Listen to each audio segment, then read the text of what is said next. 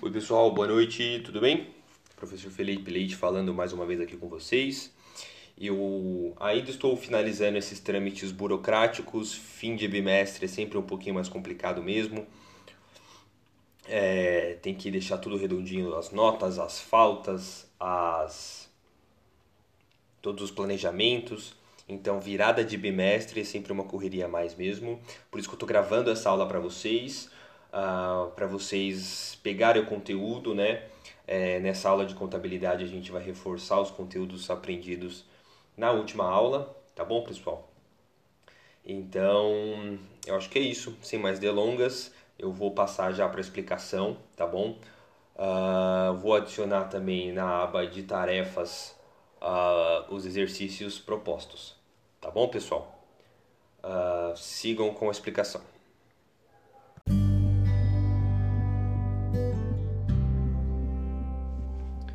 Bem, pessoal, vamos às explicações. Eu vou dar uma explicação geralzinha para cada exercício que eu vou disponibilizar para vocês, tá bom? Para vocês irem desenvolvendo isso aí. Então vamos lá. No primeiro exemplo que eu passei aqui para vocês foi um plano de custos de uma fábrica de móveis, tá bom, pessoal? Então, eu idealizei aqui os custos fixos, as despesas, os custos variáveis, ah, ah, estão todos os valores aqui, tá bom, pessoal?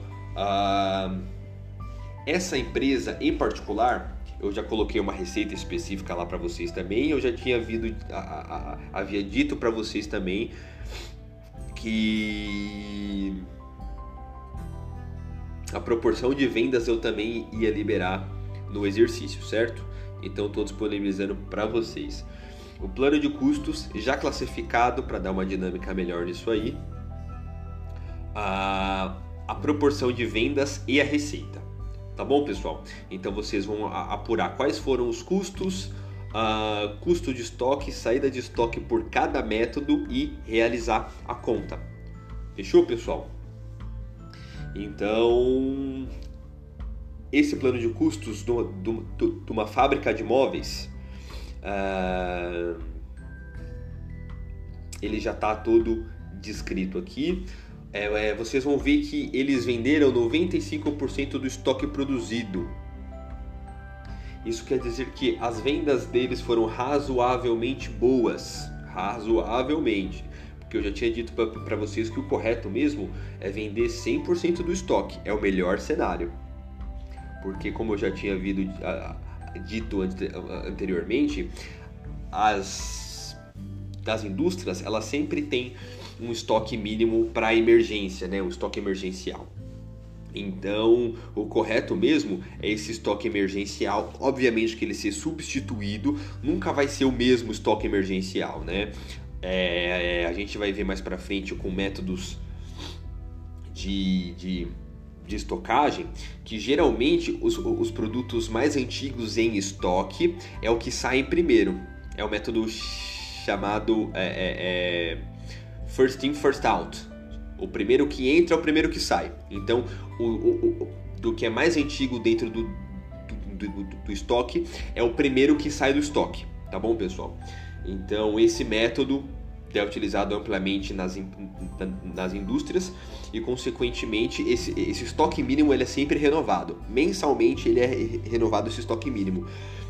Mas esse estoque mínimo é importante de ter lá para alguma emergência, para algum boom de vendas. Vocês vão ver aqui que vai ter uma, uma, empresa que vendeu numa proporção maior do que o que tinha de estoque. Então ela usou um pouquinho do estoque mínimo. No próximo mês ela vai ter que repor esse estoque mínimo. Então, além de 100% é, é, da venda, ela vai ter que produzir um pouquinho a mais para repor esse estoque, tá bom, pessoal? A gente vai estudar um, um, isso com um pouquinho mais de calma ao longo do semestre, é, é, quando a gente abordar essas metodologias de estoque, tá bom?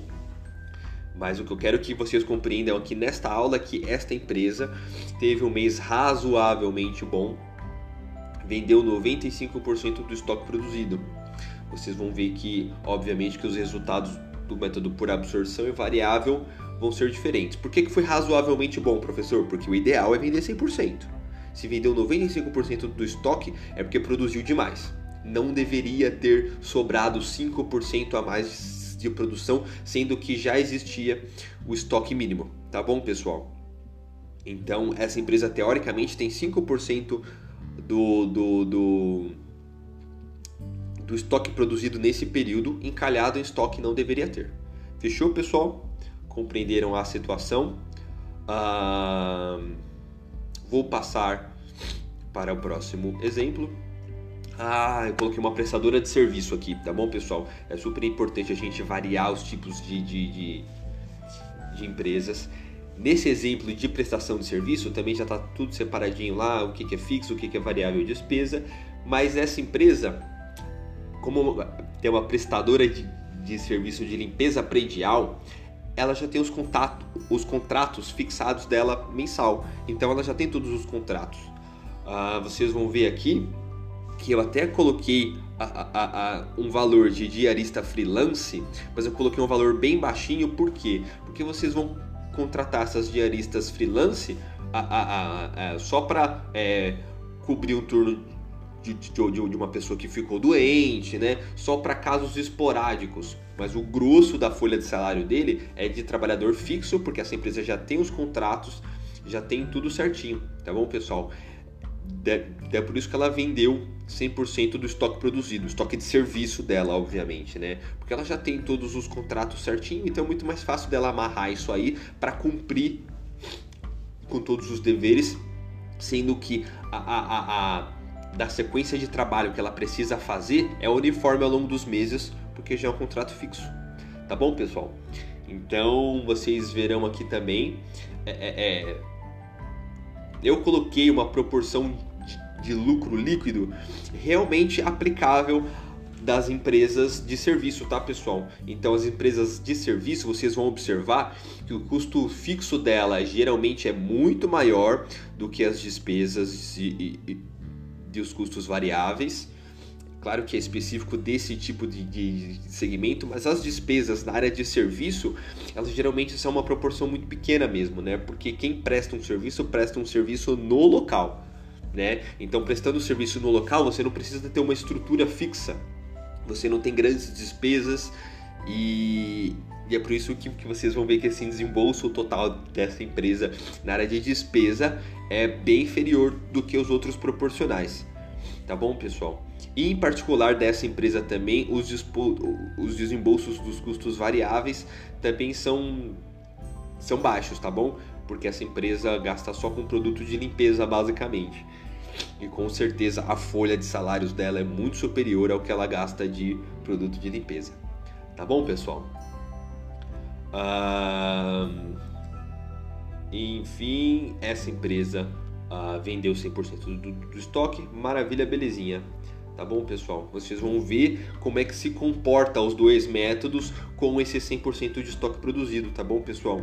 É diferente do, do que o que o comportamento do resultado do lucro líquido de cada método é diferente do que a, a gente já tinha visto antes, tá bom, pessoal? E por último, uma empresa de eletrodomésticos, né? Essa empresa é uma empresa grande, obviamente, vocês vão ver que tem valores altos. E essa empresa em específico, eu supus que ela vendeu 105% do estoque. Então ela vendeu 5% a mais do que ela produziu, utilizando o estoque mínimo de é, segurança que ela já tinha lá. Então, obviamente que no próximo mês ela vai ter que repor esse estoque mínimo, ela vai ter que produzir a mais, certo? Mas eu coloquei essa situação para vocês observarem como que funciona a dinâmica dos das diferentes metodologias. Quando você vende a mais do que você tinha produzido, você tem um comportamento diferente também, tá bom? Então, dentre os resultados das metodologias, cada exemplo que eu passei vai ter uma, um comportamento diferente, tá bom, pessoal? É, de, de, isso é interessante para vocês absorverem como é que funciona essa mecânica, tá bom? Ah, eu acho que é isso, não, não vou me prolongar muito aqui não vou deixar vocês mais tranquilos para fazerem dos exercícios, tá bom, pessoal?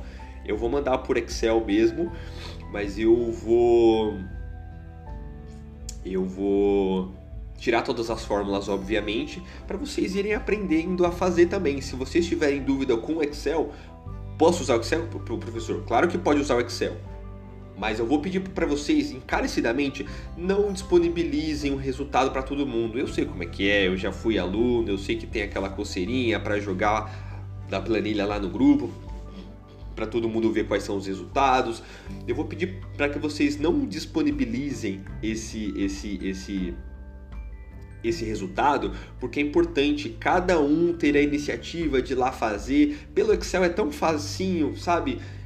De introduzir umas fórmulas muito básicas de soma, a, a, a igualar um, um, um, um, um de uma célula a outra, entendeu? Ou quem, quem quiser fazer no caderno também, pode tirar foto e pode me mandar. É super interessante. Colocar isso no papel também ajuda a absorver, mas são coisas tão simples, são, são contas tão básicas. Eu vou pedir encarecidamente para vocês não disponibilizarem esse tipo de, de conteúdo para todo mundo ter acesso, para cada um fazer o seu. Eu acho que compartilhar resultado pode até é até válido. Ô pessoal, o meu deu tanto, o meu deu tanto. Ah, o meu deu diferente. Opa, então tá errado. Se, ou não, ou, ou, ou, então o dessa pessoa tá certo e de todas as outras pessoas pode estar errado, enfim.